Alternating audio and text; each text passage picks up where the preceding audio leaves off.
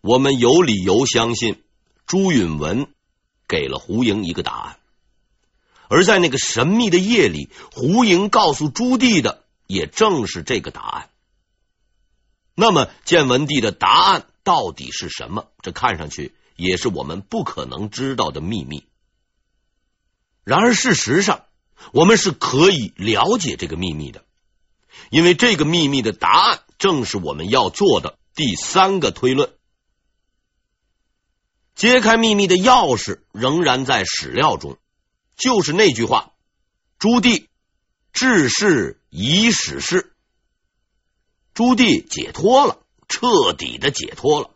二十年的疑问、忧虑、期待、愧疚、恐惧，在那个夜晚之后，全部都烟消云散。所以，我的推论三是：建文帝很可能对胡盈说：“说你回去啊，告诉我叔叔朱棣，二十年过去了，我呢？”不想再争了，你让我叔叔安心做他的皇帝吧。我只想一个人继续活下去。我相信这就是最后的答案，因为只有这样的答案，才能平息这场二十多年的纷争，才能彻底解脱这两个人共同的恐惧。坐在皇位上的那个解脱的是精神。藏在民间的那个呢？解脱的是肉体。皇叔啊，我不会再和你争了，你努力做一个好皇帝吧。皇侄啊，我也不会再寻找你，逼迫你了，你就当你的老百姓，平静的活下去吧。这场叔侄之争终于画上了句号。为了权力，这对亲人彼此之间从猜忌到仇恨，再到兵刃相见、骨肉互残，最终叔叔打败了侄子，抢得了皇位。登上皇位的人虽然大权在握，却时刻是提心吊胆，唯恐自己在某一天夜里醒来会失去自己刚刚得到的东西。因为一无所有并不可怕，可怕的是得到后再失去。被赶下去的那个人更惨，他必须抛弃荣华富贵的生活，藏在民间，从此不问世事，还要躲避当权者的追踪，隐姓埋名，只求继续活下去。这种残酷的心灵和肉体上的煎熬，整整持续了二十年，六千多个日日夜夜的折磨，足以让任何一个人发疯。无论如何，朱棣终于得到了解脱。虽然来的迟了一点，但毕竟还是来了。至少他不会将这个疑问带进棺材，也算是老天开眼吧。因为如果这个答案来的再晚一两年，朱棣只能带着遗憾去见他的父亲了。现在他终于可以心无旁骛的过几天舒服日子了。朱棣的精神得到了解放，这之后的日子对他而言应该是放松而愉快的，但这也是上天对他最后的恩赐了。永乐二十二年元月，这个阿鲁台又重操旧业，在明朝边界沿路抢劫，侵扰大同等地。此时朱棣的身体已经大不如前。为了彻底解决问题，他还是十分勉强的骑上了战马，第五次率领大军出征。唉，我就算不为自己着想，也要为儿子着想，帮他把对头收拾干净，将来才好安心做皇帝呀，给他留个太平日子吧。古往今来的父爱，大抵都是如此。朱棣与往常一样，挑选了几个大臣与他一同出发远征。在他挑选的人中，有一个会在不久之后发挥极为重要的作用。这个人就是杨荣。六月，大军到达达兰纳木尔河，这里是阿鲁台原先出没的地方。然而此刻已经是人去楼空，抢劫惯犯阿鲁台早已收拾包袱逃之夭夭了。经过反复的搜寻，仍然不见阿鲁台的身影。朱棣的身体却是一天不如一天，大臣们发生了争论。张辅说：“皇上，我愿意领一个月的粮食，率军队深入大漠，一定要把阿鲁台给你抓回来。”杨荣反驳道：“大军到此已经长途远征，如果继续待下去。”粮草必然无法充足供应，必须尽早班师。朱棣木然的听完他们的争论，下达了命令：不要再争了，班师回朝。他也厌倦，从少年时期跟随名将远征。到青年时靖难造反，再到成年后远出蒙古，横扫大漠，打了几十年的仗，杀了无数的人。驰骋疆场的生活固然让人意气风发，却也使人疲惫不堪。还是回家吧。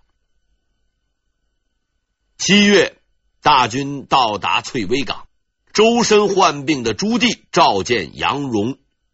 君臣二人之间进行了最后一次谈话。朱棣说道：“太子经过这么多年磨练，政务已经十分熟悉。我回去后会将大权交给他，我自己就安度晚年，过几天平安日子吧。”杨荣心中大喜，却并没有表露出来。他回应道：“太子殿下忠厚仁义，一定不会辜负陛下的期望。”重病缠身的朱棣笑了笑，他夺得了江山，也守住了江山。现在儿子已经很能干了。大明帝国必将在他的手中变得更加强大，自己也终于能够安享太平了。可是朱棣想不到的是，他已经回不了家了。可能上天也学习了朱棣这种凡事做绝的作风，他注定要让这个喜爱战争的皇帝在征途中结束他的一生。大军到达榆木川后，朱棣原本强撑着的身体终于支持不住，在营中病逝，年六十五岁。六十五年前，在战火硝烟中诞生的那个婴孩，经历了无数的风波，终于在征途中找到了自己的归宿，获得了永久的安宁。这实在是他最佳的人生落幕方式。按照我们前面的习惯，应该给这位皇帝写一个整体的评价。在以往的历史资料中，对这位传奇帝王的评价有很多的版本。我认为最为出色的，当属《明史》的评论。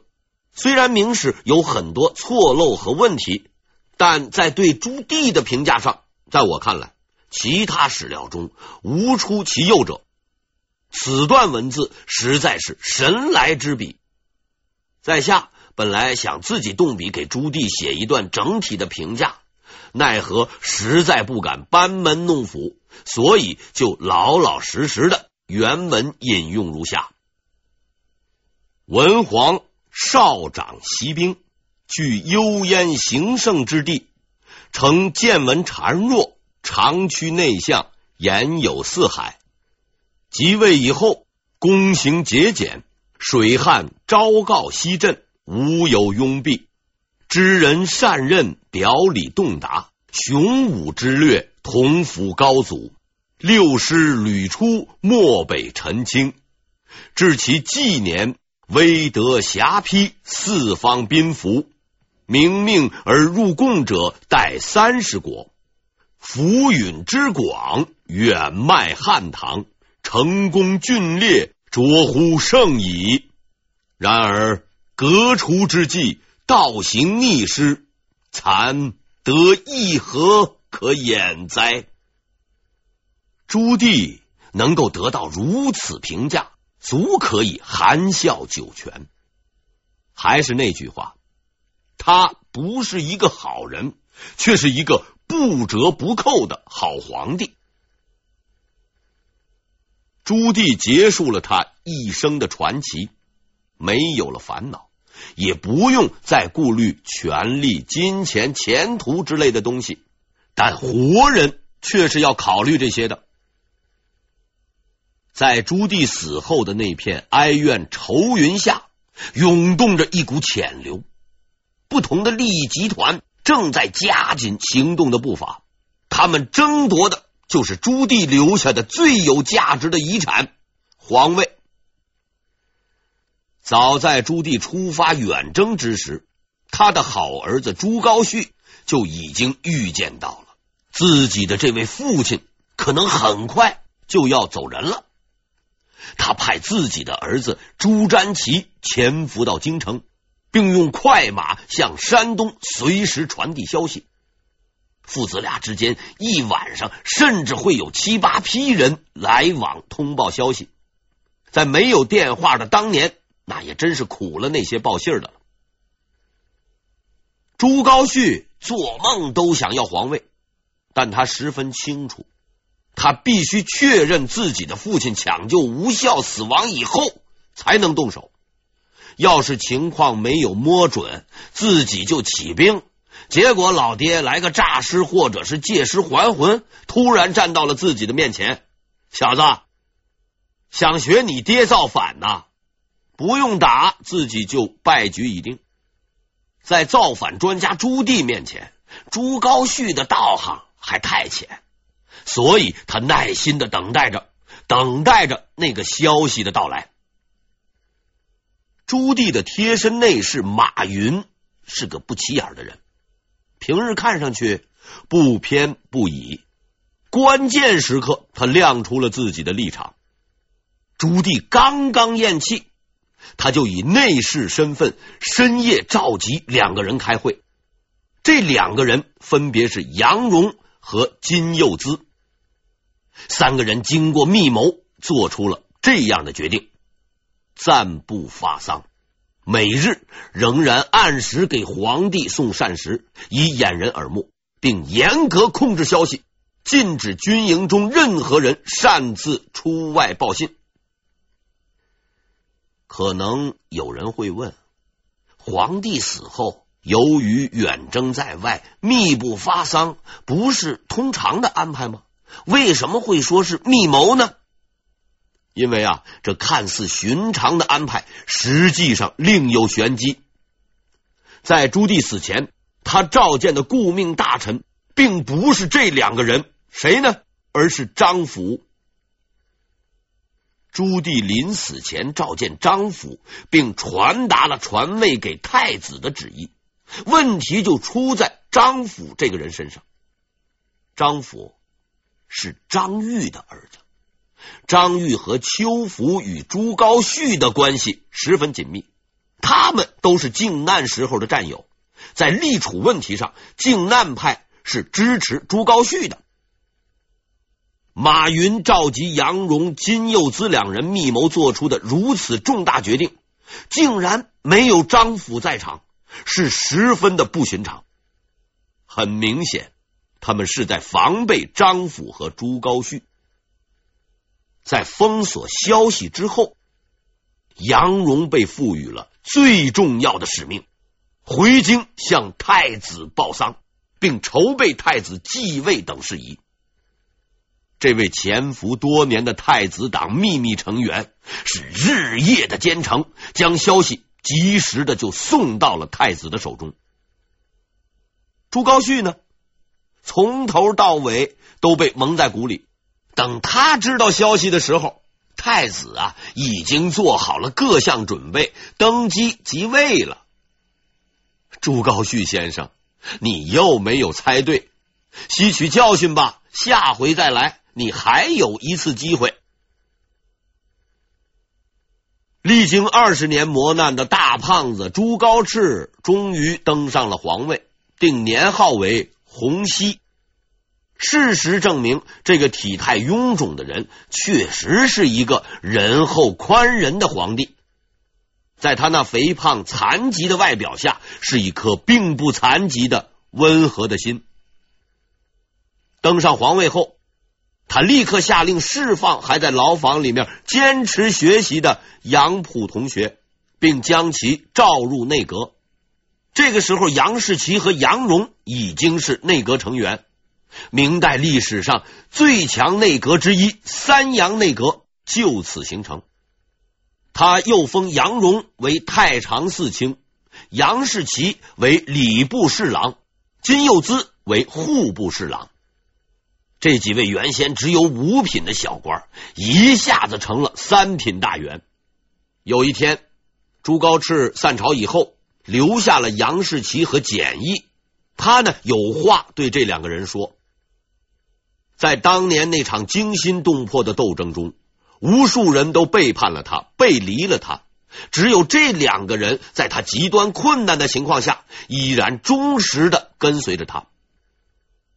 年华逝去，大浪淘沙，这两个历经考验的人，绝不仅仅是他的属下，也是他的朋友。朱高炽注视着他的两个朋友，深情的说。我监国二十年，不断有小人想陷害我。无论时局多么艰难，形势多么险恶，心中之苦都是我们三个人共同承担。最后，多亏父亲仁明，我才有今天呐。回顾以前的艰难岁月。朱高炽感触良多，说着说着，竟流下了眼泪。杨士奇和简易也是泣不成声，说道：“先帝如此圣明，也是因为被陛下的诚孝仁厚所感动啊！”就这样，历经艰辛苦难的三个朋友哭成了一团。朱高炽没有辜负众人的期望，他确实是一个好皇帝。虽然他是一个短命的皇帝，皇位还没有坐热，哎，就去向他的父亲报到了。但在其短短的一年执政时间内，他呀是怎么怎么着了，怎么怎么着了，然后又怎么怎么怎么着。哎，以下呢，咱把这些都略去了。总而言之，就是保持了大明帝国的繁荣。可能您要问了，干嘛要略去那么多呢？因为呀，这些夸奖皇帝的内容都是千篇一律，像什么恢复生产、勤于政务等等等等，这些套话废话，我实在不愿说了。大家估计呢也不喜欢听。如有意深入探究，可参考相关教科书。在我看来，这些都是皇帝的本分事情。而真正能体现朱高炽的宽仁，并给他留下不朽名声的，是这么样的一件事情：朱棣是在永乐二十二年（一四二四年）七月去世的。根据规定，皇太子在父亲死后可以马上登基为帝，但是。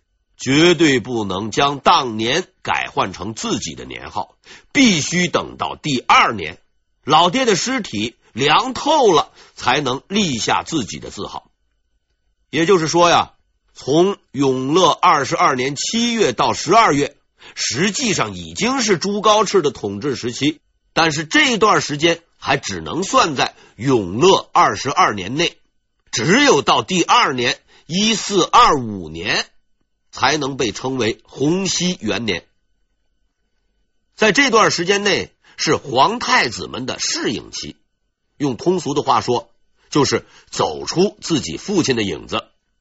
一般在这段时间内啊，新皇帝们还不敢太放肆，对父亲们留下的各项命令政策都照本宣科。即使想要自己当家做主、改天换地的，也多半不会挑这个时候。可是，就是这个忠厚老实的朱高炽，在尚未站稳脚跟的情况下，在这段时间内就敢于更改自己父亲当年的命令。这在当时的很多大臣们来看，那是大逆不道的事情啊！但是在我来看，朱高炽的这一改，实在干得好，干的是大快人心。这年十一月的一天，朱高炽突然下达诏令，凡是建文帝时期因为靖难而被罚没为奴的大臣家属们。一律赦免为老百姓，并发给土地，让他们安居乐业。靖难之时，朱棣杀人无数，齐泰、黄子成、方孝孺等人被定性为奸臣，大臣家属们被罚没为奴隶的不计其数。此事已经是板上钉钉，断无更改之理呀。然而。他的儿子朱高炽却突然下了这样一道旨意，让很多大臣是措手不及。更让他们吃惊的还在后面呢。朱高炽接着问大臣们：“齐泰和黄子成还有无后人？”大臣们半天才反应过来，答道。齐泰有一个儿子，当年只有六岁，所以免死，被罚戍边。